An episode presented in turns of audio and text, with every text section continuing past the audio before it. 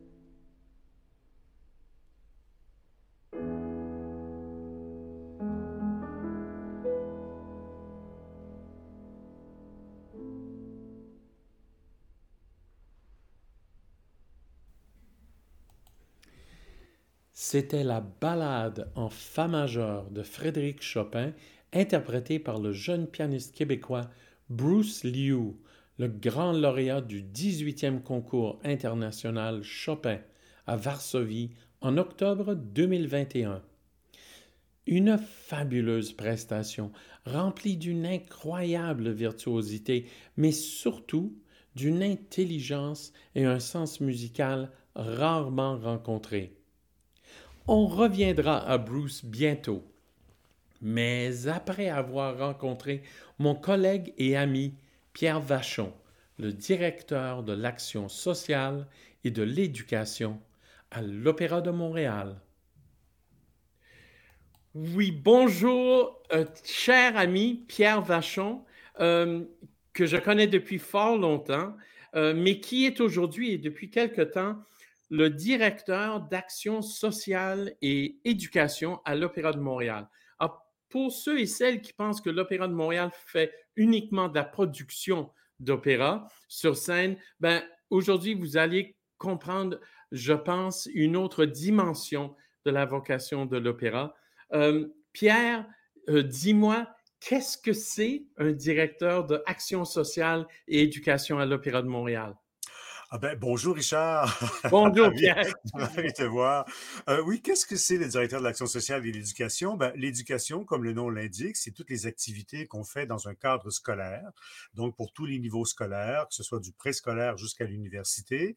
Et l'action sociale, c'est toutes les activités que l'on fait pour aller rejoindre tous les publics de l'Opéra de Montréal, à Montréal ou ailleurs, pour amener l'opéra dans la société, dans la ville, et puis faire euh, découvrir l'opéra, sensibiliser, rejoindre des publics variés aussi, des publics parfois à limitation fonctionnelle, euh, se permettre d'utiliser l'opéra aussi pour faire des projets de co-création, on pourra en parler un petit peu tantôt, mais donc toutes sortes de projets qui sont dans la cité, dans, dans la ville, qui permet aux gens de découvrir, d'aimer, de, de, de peaufiner leur connaissance de l'opéra. Alors, c'est ce que l'on fait, euh, nous, dans notre département, dans le fond, là, qui est relativement récent d'ailleurs. C'est un département qui a été créé il y a quelques années, en 2017. On voyait le besoin justement d'aller rejoindre tous les publics et on s'est dit, comment faire? Alors, c'est ce que je fais. Je m'ingénie à trouver des idées d'activités pour essayer de rejoindre tout le monde et les intéresser à ce qu'on fait. Et, ça, c'est dans cette optique de euh, rendre l'opéra plus accessible, plus pertinent, j'imagine, dans l'aspect social même de la vie, non? Oui, exactement. C'est-à-dire que euh, on, est un art, mais beaucoup de gens connaissent pas vraiment l'opéra ou ont peur de l'opéra et tout. Donc, euh, oui, nous, on s'est dit, ben, l'opéra est très pertinent dans la vie des gens. Et on va vous montrer pourquoi c'est pertinent, quels sont les bienfaits de l'opéra. L'opéra est un art qui est multidimensionnel, donc qui touche à tous les sens. Alors, il y a toutes sortes de, de, de, de profits, de bénéfices, en fait, à découvrir l'opéra, à expérimenter euh, le chant, par exemple, ou la mise en scène l'opéra raconte des histoires et ces histoires ont une résonance pour les gens, pour tous les publics. Alors notre rôle, c'est de dire, ben, voici ce que cet opéra raconte et voici donc quelle résonance ça pourrait avoir. C'est le prétexte pour parfois discuter d'enjeux sociaux aussi, comme le racisme par exemple, ou encore l'inclusion, ce genre de choses-là. Alors l'opéra traite de toutes les histoires du monde. Alors on s'est dit, ben, il faut que les gens puissent avoir accès et que ce soit un prétexte en fait. Alors c'est très varié en fait et très riche. Oui. Euh, Pierre, euh, tellement riche, tellement varié, est-ce qu'on peut commencer avec l'aspect éducation avant de euh, passer à l'action sociale? vous avez des fabuleux programmes en termes d'éducation. Par exemple, à titre d'exemple, inviter des, organiser des groupes scolaires pour venir à, l'opéra aux répétitions générales des productions. Mais c'est juste un élément, ça. Est-ce que tu peux nous donner d'autres éléments, euh, nous raconter un peu l'optique de l'Opéra de Montréal en instaurant ces programmes d'éducation? Oui, ben en fait, je poursuis ta mission, Richard Top, quand tu étais là à l'éducation Opéra de Montréal. Alors, je ne fais que poursuivre oh, tes, idées, tes idées géniales. Alors voilà. ce que ça veut dire, ce que ça veut dire en propre, en fait, c'est que oui, on est présent euh, en cadre scolaire. Les, les, écoles de tous les niveaux, du préscolaire jusqu'à l'université, euh, s'ingénient en fait à amener la culture à l'école pour sensibiliser les jeunes à l'école. On sait que c'est très jeune que les jeunes s'initient à la culture en général, aux arts, et qu'ils commencent à développer leur goût. Alors, nos activités, euh, oui, par exemple, les jeunes du secondaire peuvent assister à nos, répétitions d'opéra, et c'est gratuit aussi. Euh, les profs veulent dire, ben, on aimerait prolonger l'expérience. Alors, on débarque dans des écoles, dans des classes, avec des chanteurs, et puis on fait un atelier d'initiation ou de découverte de l'opéra avec chanteurs, avec moi qui anime en général, et là, on fait un tour d'horizon. Ça peut être aussi des activités pour encadre dans des milieux défavorisés. On a un projet, par exemple, Coopéra, qui est un milieu, qui est un, un, une sorte de projet de coopération entre quatre écoles de milieux défavorisés, dans des écoles primaires de Montréal, et on a décidé d'utiliser l'opéra comme moyen, dans le fond, de raccrocher les jeunes décrocheurs à l'école. Comment on fait ça? Ben, par un projet de co-création d'opéra. Donc, on crée ensemble. Ces jeunes-là sont les artisans, les artistes, les interprètes de leur propre création. Et nous, l'Opéra de Montréal, on les encadre pour les aider à produire leur propre opéra qui est mmh inspiré d'un opéra de saison. Alors, c'est ce genre d'activité que l'on fait et on se lance euh, maintenant, très bientôt, en fait, dans un énorme chantier éducatif qu'on appelle les carrefours d'apprentissage. L'un des enjeux récents à l'Opéra de Montréal en éducation, c'était de prendre le virage numérique. Alors, comment oui, oui. Ça. Et euh, donc, le gouvernement du Québec, en 2018, a fait le plan numérique. Et puis, euh, les écoles ont décidé de prendre un virage, de réinventer les, les, les, bibliothèques pour que ça devienne des espaces culturels, des espaces de vie, des bibliothèques, bien sûr, mais aussi des espaces où on puisse expérimenter la culture, la science et bien d'autres choses. Alors, on s'est dit, on va, on va, ça va être l'occasion pour nous de prendre le virage. Alors, euh, très bientôt, donc dans les mois qui vont suivre, on va installer une plateforme numérique pour découvrir l'opéra avec des stations dans les écoles où les jeunes pourront aller là pendant une heure, pendant 30 minutes, partir à la découverte de l'opéra. Ça, c'est une première chose, mais aussi expérimenter et créer leur propre mini-opéra, si on peut dire. Alors, on travaille là-dessus et ça, c'est un énorme chantier qui va nous amener, en fait, pendant les prochaines années. En fait, on va travailler là-dessus pendant les prochaines années et ça va permettre aussi d'aller rejoindre les écoles de tout le Québec. Pas seulement Montréal, mais euh, il y a un, un circuit qui s'appelle École en réseau qui permet justement d'amener oui. la culture dans toutes les régions du Québec. Alors, c'est exactement ce qu'on va faire à travers ce, ce carrefour d'apprentissage. C'est le nom qu'on a donné. Et puis, alors ça, c'est très, très excitant. Fait que nous, ben, on travaille dans ce sens-là. Et puis, euh, et puis aussi, on vise euh, des jeunes qui sont de milieux différents. Par exemple, euh, des jeunes étudiants qui sont sourds. Alors, c'est important pour nous de dire, ben, la musique permet des connexions dans le cerveau. On sait maintenant, on connaît maintenant cette science-là. Alors, faisons des ateliers d'opéra qui permettent à de jeunes sourds, justement, de s'initier à l'opéra pour pouvoir faciliter l'apprentissage et poursuivre ces efforts d'apprentissage. Alors, c'est le genre de, de, de, de projets éducatifs que l'on fait euh, vraiment pour toutes, pour toutes les écoles. Oh my God. Pierre, c'est fascinant, c'est important euh, aussi, et c'est un pont parfait entre éducation et euh, action sociale parce que un projet comme ce merveilleux projet euh, avec euh, les sourds, par exemple, il y a un aspect social, tout comme votre projet Carmen, que vous avez, très touchant d'ailleurs, où vous êtes allé euh, avec ce, ce, ce projet, d'utiliser comme base l'opéra Carmen pour aller rejoindre un milieu très précis euh, que vous aviez ciblé. Euh, un fabuleux projet. Est-ce que tu peux nous parler un, un peu de ce projet, euh, les retombées de ça, et ouais. viser le plus large en ce qui concerne l'action sociale? Comment intéresser, intégrer, euh, interpeller les gens à l'opéra, à l'extérieur même de le, le, le, le chantier culturel? Effectivement, euh, je crois beaucoup à l'idée que, que l'art, que l'opéra est un agent de transformation sociale. Et donc, on a identifié des champs d'action. On s'est dit, tiens, il faut, il faut permettre, il faut aller rejoindre des publics, par exemple, qui sont défavorisés, qui sont euh, socialement fragilisés ou encore médicalement aussi fragilisés. Mm -hmm. Alors, on est allé, tu parles de, pour, de Carmen, c'est un projet avec un organisme communautaire qui s'appelle la Gang à Rombrou. C'est mm -hmm. un organisme qui permet à 50 adultes déficients intellectuels et souffrant de, des troubles de l'autisme, du spectre de l'autisme, de, de s'initier aux arts de la scène. C'est un organisme, donc c'est amateur, etc. Et quand j'ai entendu parler de ça, je me suis dit, ben, on fait la même chose. Nous, on est, nous sommes des professionnels des arts de la scène. Vous êtes des amateurs. Travaillons ensemble pour aider. Et en plus, je crois beaucoup à l'idée justement de la transformation sociale. Comment l'opéra permet de briser l'isolement, permet de mieux vivre, permet de retrouver, de se remettre en mouvement, quelle que soit notre condition, là, vraiment. Là. Alors donc, on dépoisonne tout ça. Et c'est comme ça que le projet a démarré et on est parti, on a décidé de réécrire euh, Carmen avec les 50 adultes, avec nos formateurs, nos, nos artistes, nos concepteurs, etc. On a travaillé main dans la main jusqu'à la création d'un spectacle qui, autour de Carmen. Et encore une fois, ils font, ils font tous ces adultes-là, la musique, les décors, les costumes, etc. On avait des chanteurs d'opéra aussi sur scène avec eux. Ils ont réécrit l'histoire. Alors, c'était le principe donc de co-création, comme on dit. On a travaillé pendant un an pour pouvoir réécrire Carmen en se servant de leurs histoires.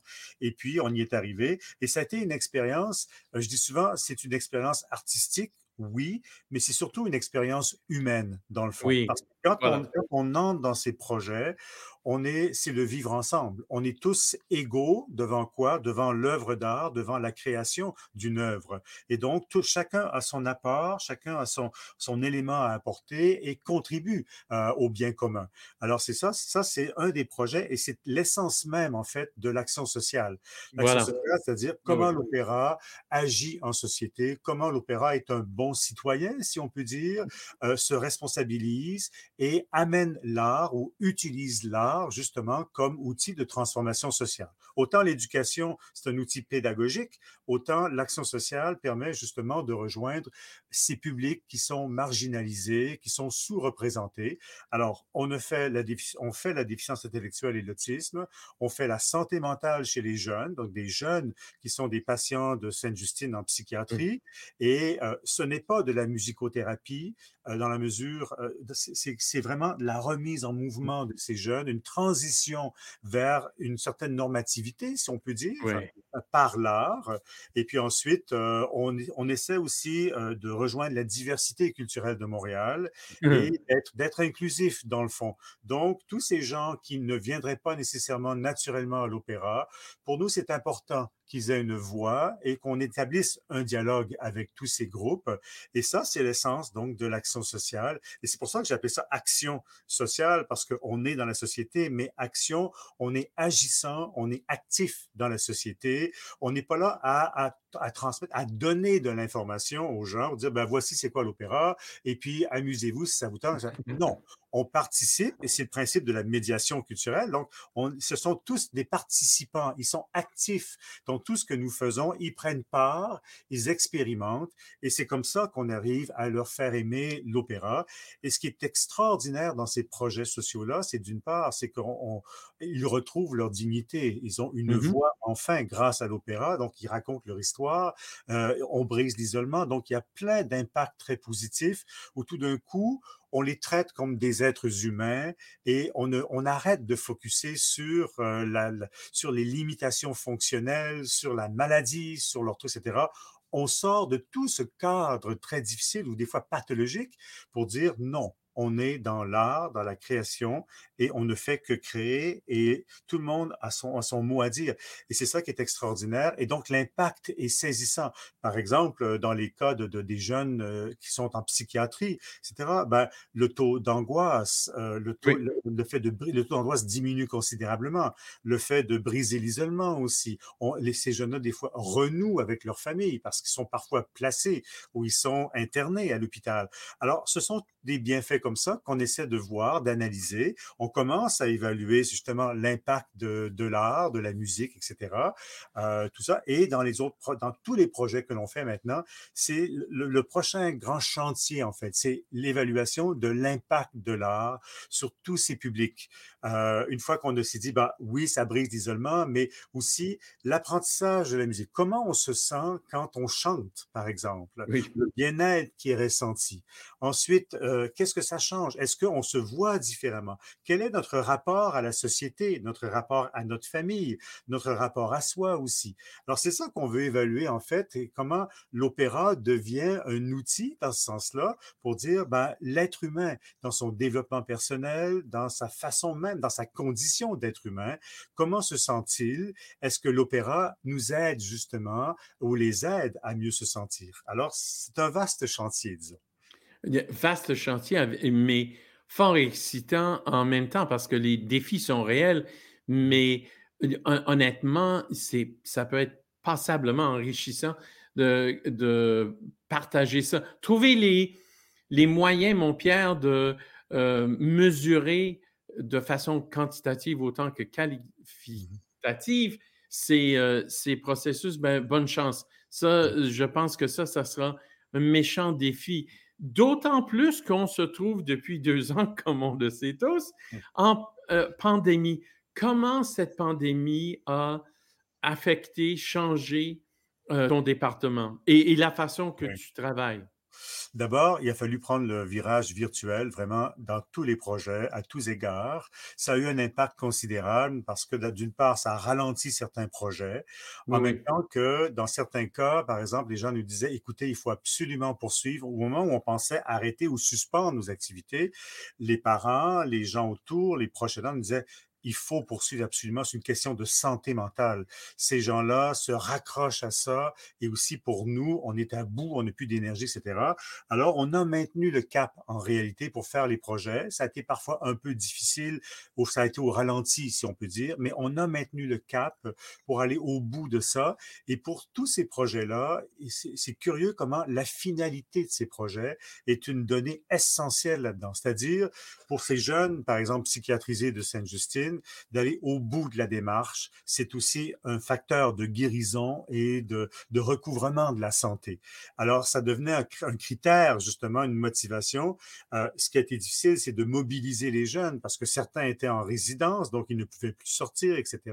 Alors, il a fallu s'ajuster, être patient. On s'est réinventé, comme on nous a dit de faire, mais on le faisait de toute façon. Alors, donc, on a, on a fait ça. On a maintenu les projets. Il y a certains projets dans les écoles où c'était plus difficile. On ne pouvait plus aller dans les mmh. écoles. Donc, à ce moment-là, si on pouvait transformer en virtuel, on le faisait. Mais il faut comprendre que si on fait chanter les gens avec les outils technologiques, c'est pas évident nécessairement.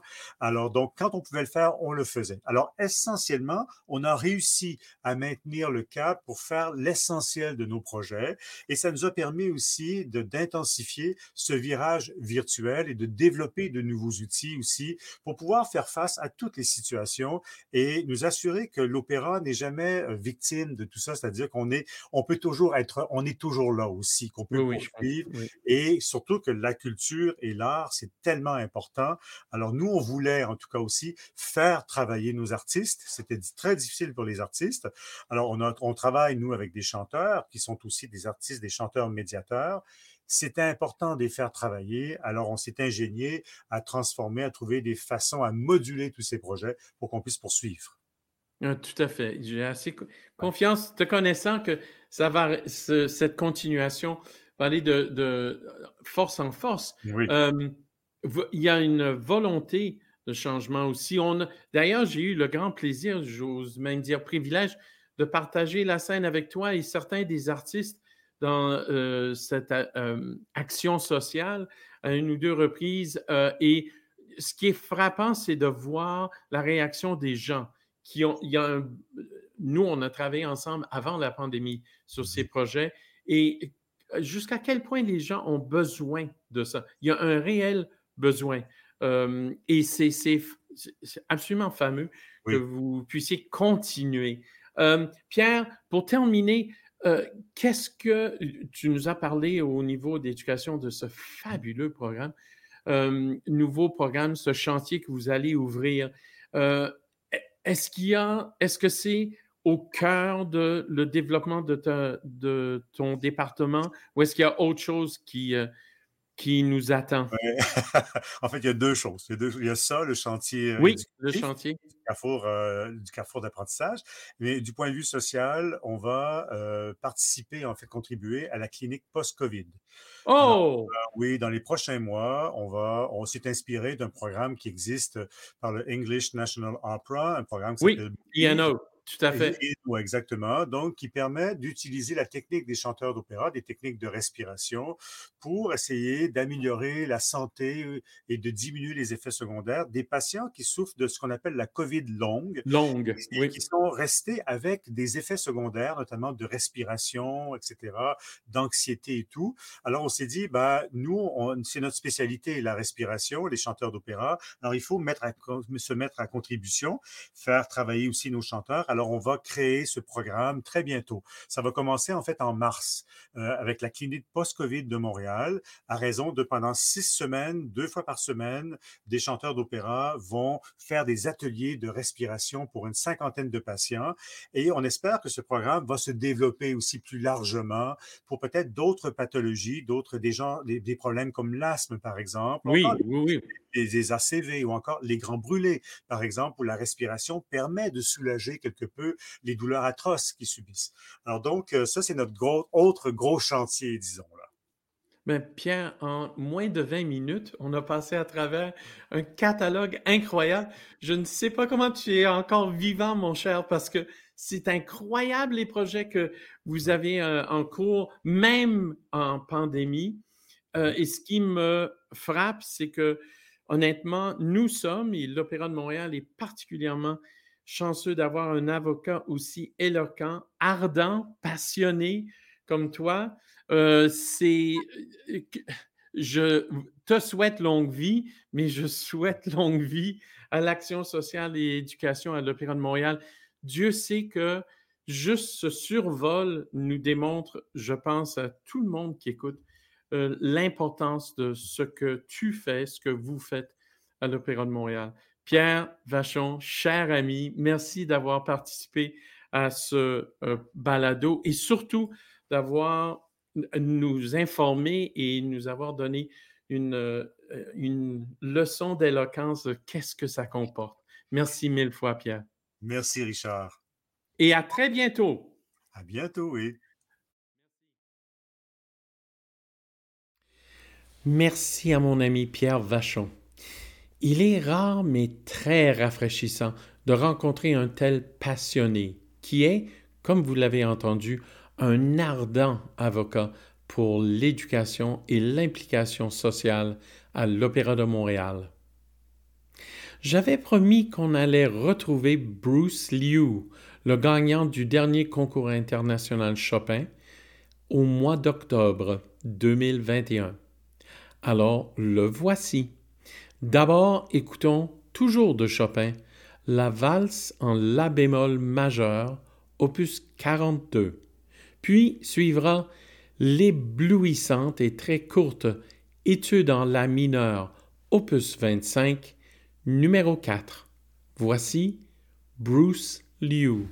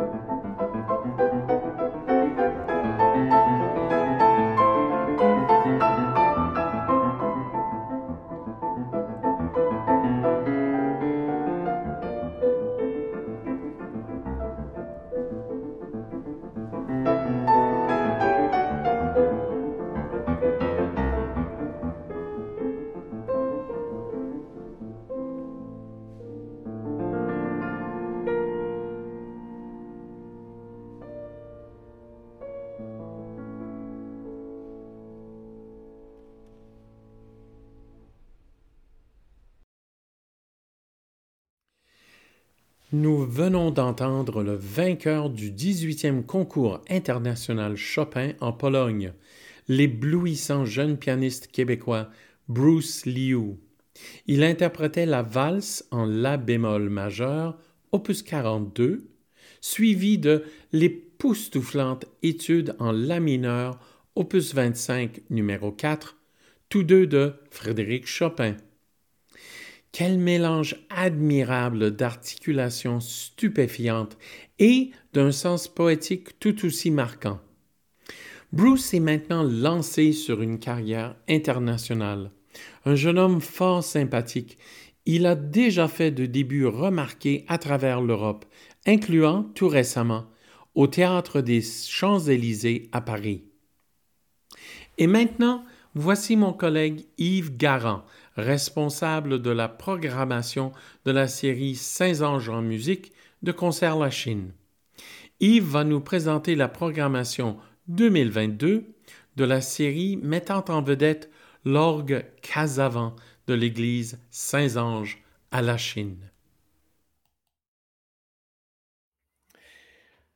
Bonjour Yves Garand, mon cher collègue. Yves Garand, pour ceux et celles qui ne le savent pas, est le responsable de la programmation de la fabuleuse série Saint-Ange en musique à l'église Saint-Ange à la, à la Chine, qui mise sur cet, instrument incroyable, euh, un orgue Casavant complètement restauré. Et Yves, sans vouloir voler ton, euh, comme disent les Anglais, ton tonnerre, steal your thunder, cette année, cette série Saint-Ange en musique célèbre un très bel anniversaire. Lequel, mon cher? La 20e saison. Donc, ça fait 20 ans qu'on a débuté ce projet autour de cet instrument magnifique, comme tu disais. Alors oui, on est très content et, on, a toujours eu de belles saisons, mais on a fait un effort particulier cette année. Ah, et ça paraît. Yves, euh, euh, avant de, te demander des détails sur cette saison, est-ce que ça, est-ce que tu ressens vraiment le fait que ça fait 20 ans? Il me semble que 20 ans ont passé comme un, vraiment comme un souffle de vent. Rien. Il me semble que euh, tu avais commencé à programmer hier, avant-hier, pas il y a 20 ans. Tout à fait. Puis je, je vais dire pourquoi j'ai dû remarquer ça. C'est que l'ordinateur était tellement plein de toute cette programmation, alors que j'ai dû m'acheter un disque dur pour, pour récupérer tous euh, les invités et euh, les programmes et tout ce qu'on a. Et les archives, etc. Tout à fait. Alors, 20 ans, c'est pas rien, naturellement. Mais ben, tout à fait. grands noms ont passé au Saint-Ange, bien sûr. Et commandons, et commandons. Euh, depuis les tout débuts d'ailleurs. Euh, Yves, parle-nous donc un peu de cette 20e saison anniversaire. Oui, alors euh, comme les habitués sont, sont au courant, la, saison est toujours de janvier à novembre. Donc, on, a, on a débuté déjà avec un concert extraordinaire. Euh, qui était orgue et percussion, euh, avec Jonathan Aldengarm, qui était organiste euh, invité, organiste à Saint Edward St. Paul. Ils sont connus pour la grande qualité de musique et le chœur. Jonathan enseigne à McGill, il est professeur d'orgue. Et le percussionniste excellent, très, très reconnu par ses pairs, c'est Alexander, Alexander Hope. Euh, alors, ils ont fait un programme là, à couper le souffle, naturellement. Euh, si on pense juste à la suite Capriole de Warlock, je ne sais pas si tu connais ça, c'est des danses, hein? Ils, ont rassemblé, c'était très beau. Le compositeur britannique Peter Warlock. Exactement, exactement. Euh, nous avons entendu avec le marimba, la fameuse mmh pavane de forêt, c'était ah, c'était magnifique. Ils ont terminé avec le boléro de Ravel. Euh, C'était un beau programme. Et là, euh, je dirais pour le, prochain, le prochain qui, arrive à la fin du mois, puisque c'est toujours les derniers dimanches du mois à 15 heures, c'est avec euh, Jocelyn Lafont, qui organise à la cathédrale de Saint-Hyacinthe et qui nous offre un concert entièrement César Franck, tout oh simplement parce qu'on célèbre 200, 200 anniversaire de, la naissance de ces enfants. Alors, on termine avec le, premier choral qui a une ampleur, puis qui va mettre naturellement toujours euh, l'orgue euh, vraiment sur la salette. Euh, le prochain, en, mars, je vais aller par, par ordre. Alors, oui. Alors, en mars, c'est toujours dimanche, ce sera le lauréat, puisqu'on fait une collaboration avec le concours international d'orgue du Canada. Oui. Et puis, euh, c'est le, dernier concours, le lauréat Brian Anderson, qui, qui est formidable. Alors, il va venir nous faire un concert. On en est vraiment content. Si tu, me permets, oui. tu me permets, Yves, simplement, je ne voulais pas couper ton, euh, te couper, mais euh, ayant entendu le concert gala des, des, des lauréats de ce dernier concours 2021, il est assez, assez exceptionnel, ce jeune homme, Brian ah, Anderson. Oui, vraiment, là, c'est. C'est non seulement techniquement, mais je veux dire, en termes de musicalité, puis euh, c'est absolument foudroyant ce qu'il peut faire, ce jeune homme. Une aisance aussi à l'instrument. Euh, c'est sûr parce qu'on a vu, naturellement, toujours aux Saint-Anges, ils ont fait le, gala et on a vu tous les lauréats euh, qui participaient. Puis naturellement, lui se démarque, euh, effectivement. Je serais content de l'avoir. Un autre nom à retenir pour l'avenir, ça, je tout à fait, tout à fait. Cependant, euh, je vais vous dire que le premier concert euh, est passé, bien sûr, en janvier. C'était un concert qui était en direct sur Facebook parce qu'il était oui. Pandémie oblige. Mais n'oubliez pas, le prochain, c'est en présentiel. Vous allez pouvoir être à l'église. Merci beaucoup de cet rappel très important. À partir de fin février, euh, c'est-à-dire le 27 février, on est en présentiel à Saint-Ange, c'est ça? C'est dimanche prochain.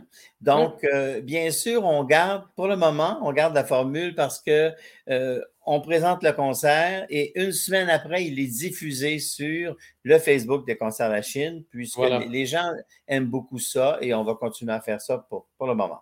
Ça va. Ah, c'est merveilleux.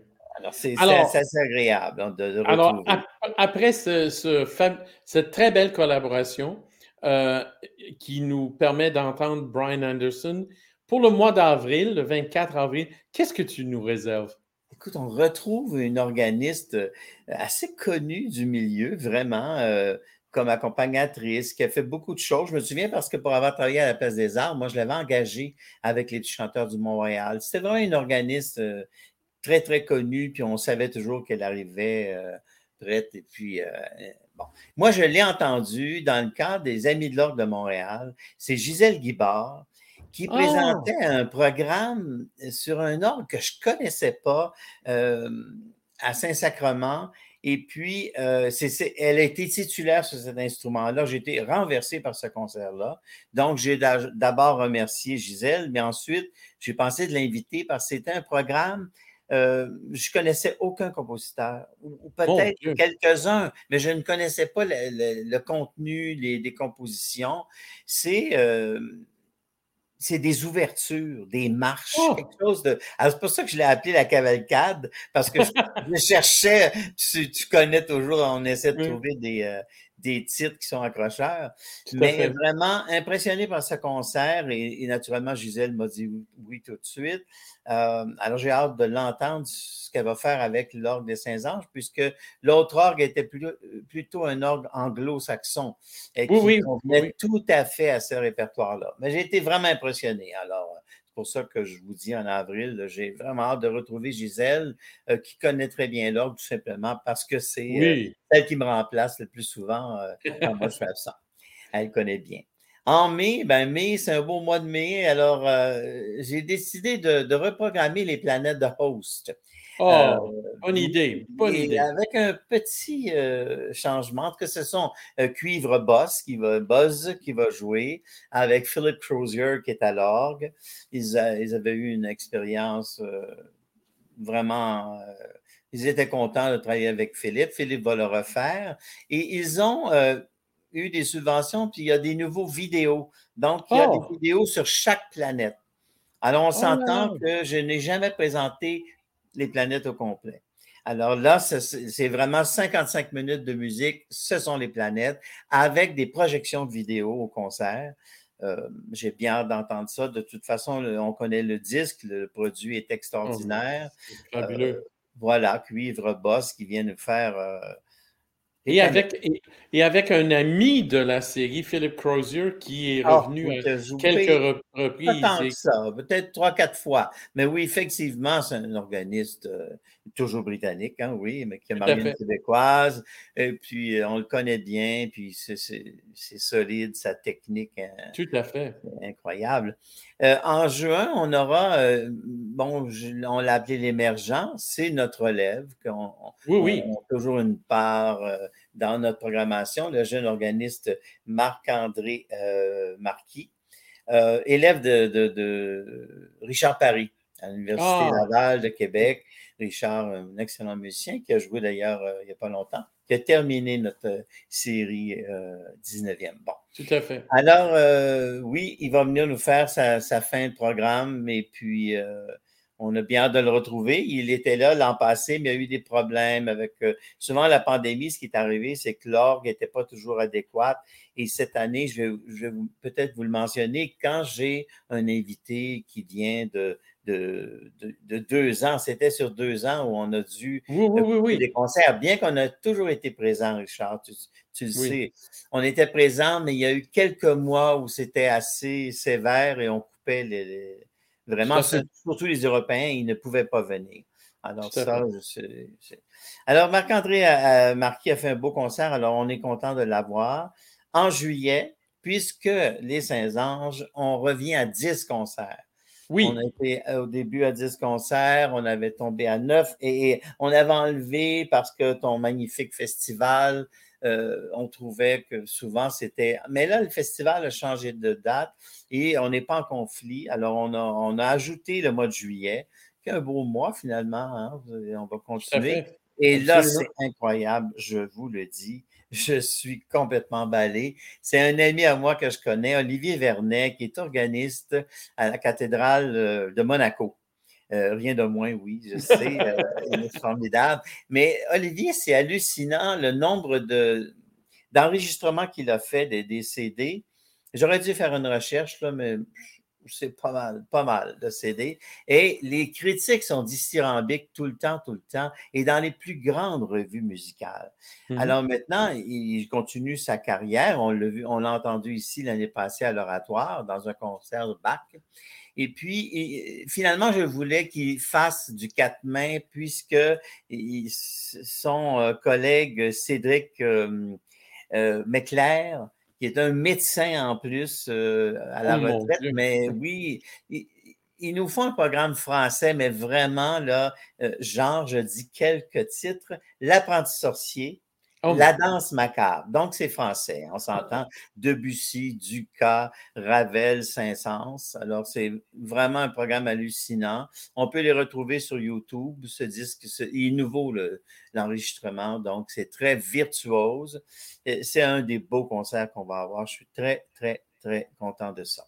Avec raison, d'ailleurs. Juillet, à ne pas manquer. Au mois d'août, on a relâche. On continue à avoir la, relâche un peu. Septembre, on revient justement avec un Français, euh, Frédéric Ledroit. On, appelle, on a appelé ça l'orgue métaphysique parce qu'il est non seulement organiste d'un grand instrument qui est symphonique, il, compositeur surtout, il fait de la oh! composition. Euh, je sais que j'ai lu dans le monde de la musique, il, a fait un oratorio qui, a fait un tabac, comme on dit là-bas. Alors, euh, Frédéric, c'était quelqu'un qui devait venir, qui, qui a annulé. Alors, on le reçoit cette année finalement. Il est très content. Ça, c'est septembre.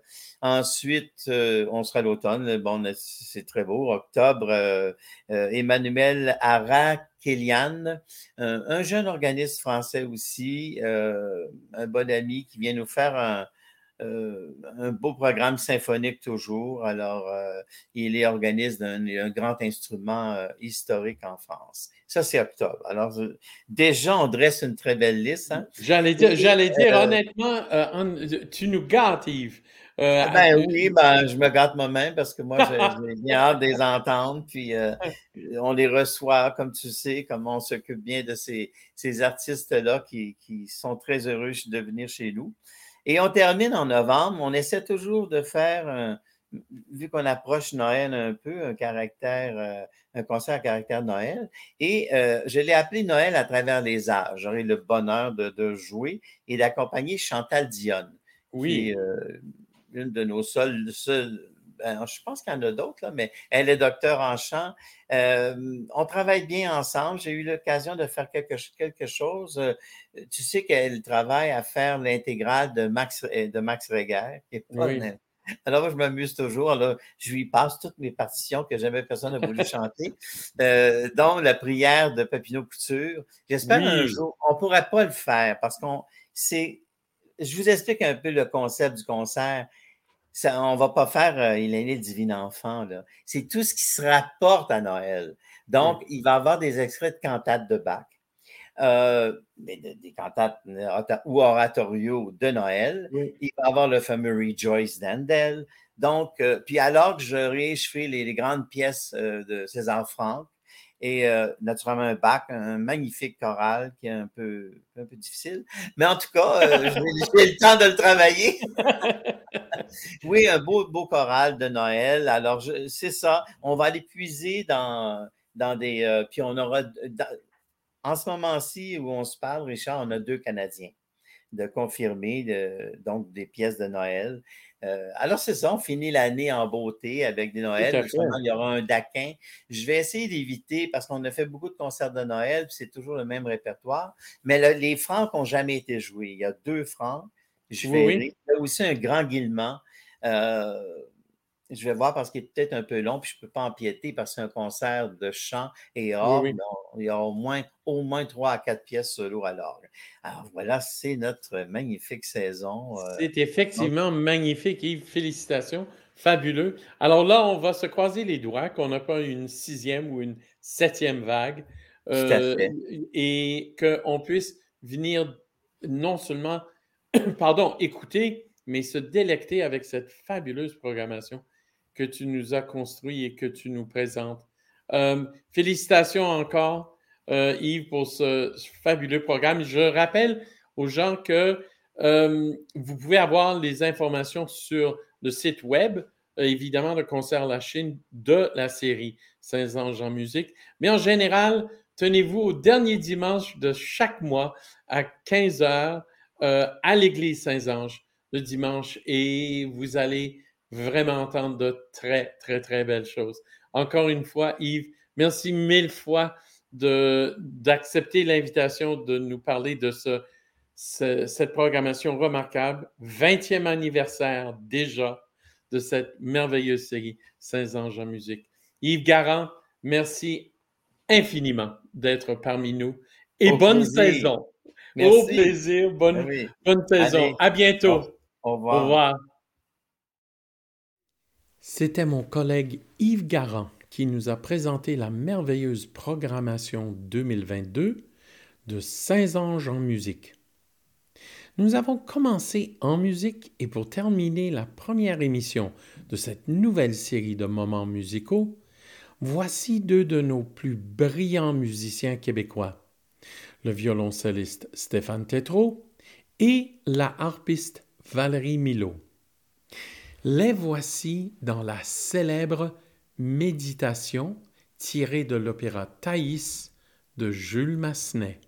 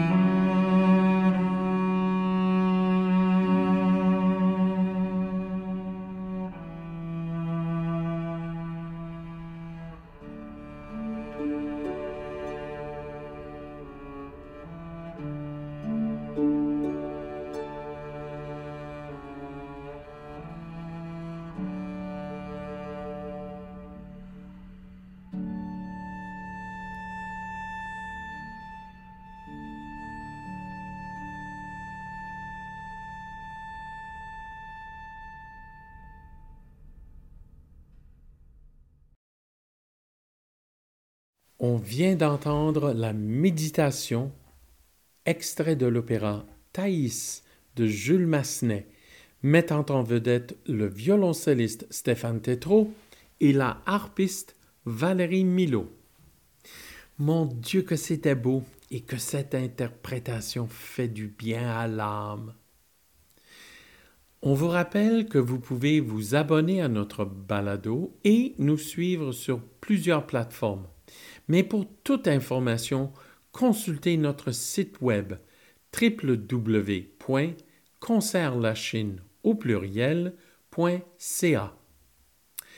J'aimerais remercier nos invités cette semaine, Pierre Vachon et Yves Garand, et mille fois merci à mon collègue Benoît Descaries qui assure l'excellence technique de chaque émission. Et merci aussi à la présidente du conseil d'administration de Concert La Chine, Marie-Claude Prévost, pour son appui indéfectible. Et puis, bien évidemment, merci à vous d'écouter Moments musicaux.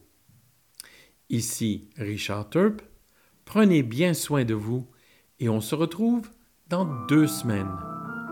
Au revoir.